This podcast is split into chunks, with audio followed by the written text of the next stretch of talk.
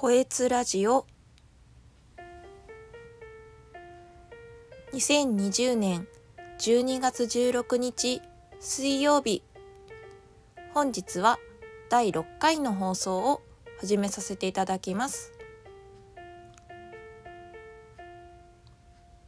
改めましてこんにちは。こえつと申します。もうすぐクリスマスですね。皆さんは自分とか家族にプレゼントを買ったりしていますかね？用意したりとか。かくいう私も自分用に iPhone SE をクリスマスプレゼントとして買いました。ちょっと早めですけどね。で、この iPhone SE を買った理由としては、今年のね4月ぐらいからずっと楽天モバイルに乗り換えたいなって思ってたので買い替えたのと前使ってたね iPhone8 が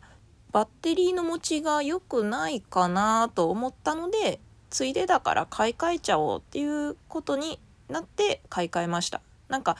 楽天モバイル iPhone8 対応してなくて SE は対応しているみたいなんでそれが決め手ですね。でね今日話したいことは、まあ、ブログに最近アップした話なんですけど私もともとマイネオを使ってたんですね。マイネオから楽天モバイルに、えっと、通信回線を移行する時にやらかしてしまったミスの話失敗の話を今回はしようと思っております。多分ね私と同じような間違いしちゃう人したことある人いると思うんですよね。だからね、これ以上ね、こういう人を増やさないためにも、ちょっと注意喚起かな？注意喚起風に、ちょっとこちらでも、このことについて発信をさせていただきます。よろしくお願いします。まず、どんなミスをしたのかっていう話なんですけど、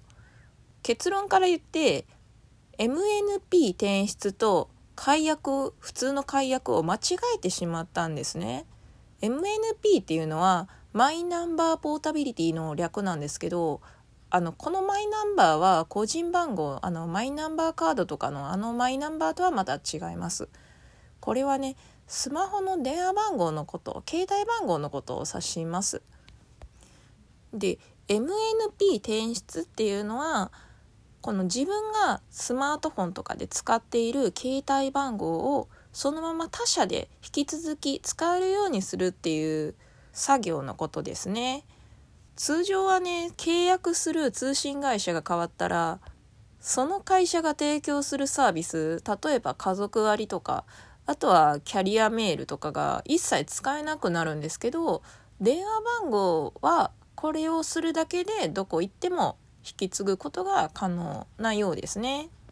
過去に私も au からマイネオに移る時はこの MNP 転出をやりました。転出するのには3000円プラス税、まあ今だったら3300円かな？かかるので、そこはちょっと注意したいんですけど、これをね、しようと思ってたんですよ、私も。思ってたのに、なんでだろうね？ついうっかりね、解約のボタンをね、押しちゃったんですよ、私。MNP 転出の文字が見えてなかったのかな？わからないんですけどね。やらかしてしまったんですよ。これやらかしたらどうなるかていうのなんですけど、これね、単純に言うと、その電話番号が使えなくなるんですね。要は、私の所有権じゃなくなるってことなんですよ。前使っていた携帯番号が。もうね、高校生の頃からずっと使ってた電話番号なだけにねちょっと悲しかったんですよ一瞬でお別れすることになっちゃったんでねだからもう泣き泣き、まあ、マイネオさんにも一応あのどうかできませんかって SOS 出したんですけどもうどうすることもできませんっていうことなのでもうあえなくお別れということになりましたなのでまあ仕方がないので楽天モバイルさんから新しい携帯番号を登録することになりました。まあ仕方ないですね。自己責任なんでね、私もちょっとミスしちゃったんで。で、この時に注意してほしいのが、あの、MNP 転出だけだったらまだいいんですけど、解約を押すとね、携帯番号とキャリアメールが使えなくなりますその時点で。でそれだけじゃなくて通信も使えなくなるんですよ。要は県外になるってことなんですね。私マイネオで au の回線使ってたんですけどもう県外っていう文字がパーンって出ててえー、これもしかして外で使えないやつやんと思って案の定使えなかったんですけどもうね次楽天 SIM が届くまで楽天のね SIM カードが届くまで2日だったんでまだ良かったんですけどその間もう w i f i がないと使えなかったんで外出る時はもうちょっと不安でしたね。なんか緊急のね連絡がある時はね連絡できない。電話もメールも LINE も使えないっていう状況だったのでねまあでもこういう時に限って何もなくて本当良かったなと思ったんですけどまああと家に w i f i の環境があったのである程度まあ次の準備ができたかなと思っております。でねその後私がした行動とかはもうブログとかに書いてるんですけどここから先はねブログに書いてないこと喋ろうかなと思ってるんですね。それは何かっていうと楽天 SIM がま無事に届いたわけですよ2日後に。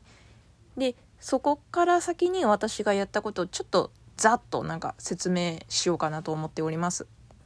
えっとね新しい iPhone iPhone SE に届いた楽天 SIM をまず差し込んで古い iPhone iPhone8 は iPhone SE にそのままデータが移せるようにある程度準備をしておきました。あの、注意したいのがね、LINE ですよね。LINE は先に引き継ぎのね、設定をしてからやらないとデータがね、うまく引き継げなくて、連絡先消えちゃうなんてことがあるみたいなので、それは忘れずにちょっとやっておきました。で、その後、クイックスタートっていう iPhone すっごい便利ですよね。あの、なんかカメラかざすだけでね、データ送れるっていうね。これをやってデータを無事に送ることができたんですけどあの古い電話番号も使えなくなった電話番号が紐づいているからなのか iMessage っていうあの iPhone にもともと入ってるんですけどね SMS、C メールですかね、送れるアプリがあるんですけど、それがね、一切使えなくなっちゃったんですね。まあもしかしたら楽天の回線ではそれが使えないのかなとはちょっと思うんですけどその辺はちょっとわからないんですけど私あの上司とか仕事関係の人は SMS でやり取りしている人もいたのでちょっと使えないと困るなと思って何か方法はないかと思って調べたら楽天には楽天リンクっていう楽天の SMS とえーと、電話ができるアプリがあるみたいなんですよ。それを導入して送ってみたら届いたので今は iMessage の代わりにはそのアプリを使って連絡を取れるようになりました。まあ、なので電話番号が変わって登録し直さなきゃいけなくなったやつもありましたけどそこまで不便じゃないかなっていう感じではありますね。まあちょっと登録し直すのがねちょっとだけ面倒かもしれないんですけどまあまあそんなに困ることはないとは思います。個人的にはね MNP 転出っていうねこの動作をねなくしてほしいんですけどね。まあそういうのはなかなか無理なんですかね。まあ問題ないよっていう話で終わろうと思ったんですけどやっぱりねこれ間違えるとねなかなかショックじゃないですか。自分の今まで使ってたね携帯番号が一瞬で使えなくなっちゃう。全然違う番号になっちゃうっていうのはねなかなか悲しいというかそう思えてしまうかもしれないんですけどまあね人間なんでね誰しもがね失敗はすると思うんですね。もうねどんな失敗でもね自分を責めてね終わるんじゃなくてねある程度ねどんな失敗も前向きに考えちゃえたらもういいいんじゃないかなと思ってね今回の失敗はね自己責任なんですけどまあこのね電話番号変わっちゃって後悔してることあるかって言われたら別にないんですよね。むしろねなんかその携帯番号とかの登録をし直す時にあこのサービス契約サービスもう使ってないなっていうので大会作業したりとかあとはね私の電話番号が変わったっていうのをお知らせする時にこの人とはもう何年も連絡取ってないなっていうことであの連絡帳断捨離っていうかね 断捨離でいいんかな。なんかできたりとかね。そういうこともできたのでまあ別に全部が全部悪いことではなかったかなとは思っておりますでもやっぱり思い入れの強い番号だったらなかなかショックだと思うので私みたいに MNP 転出と普通の解約を間違えないようにっていうことを気をつけましょうねっていう話を今回させていただきました。ということで今回はここまで。こえつでした。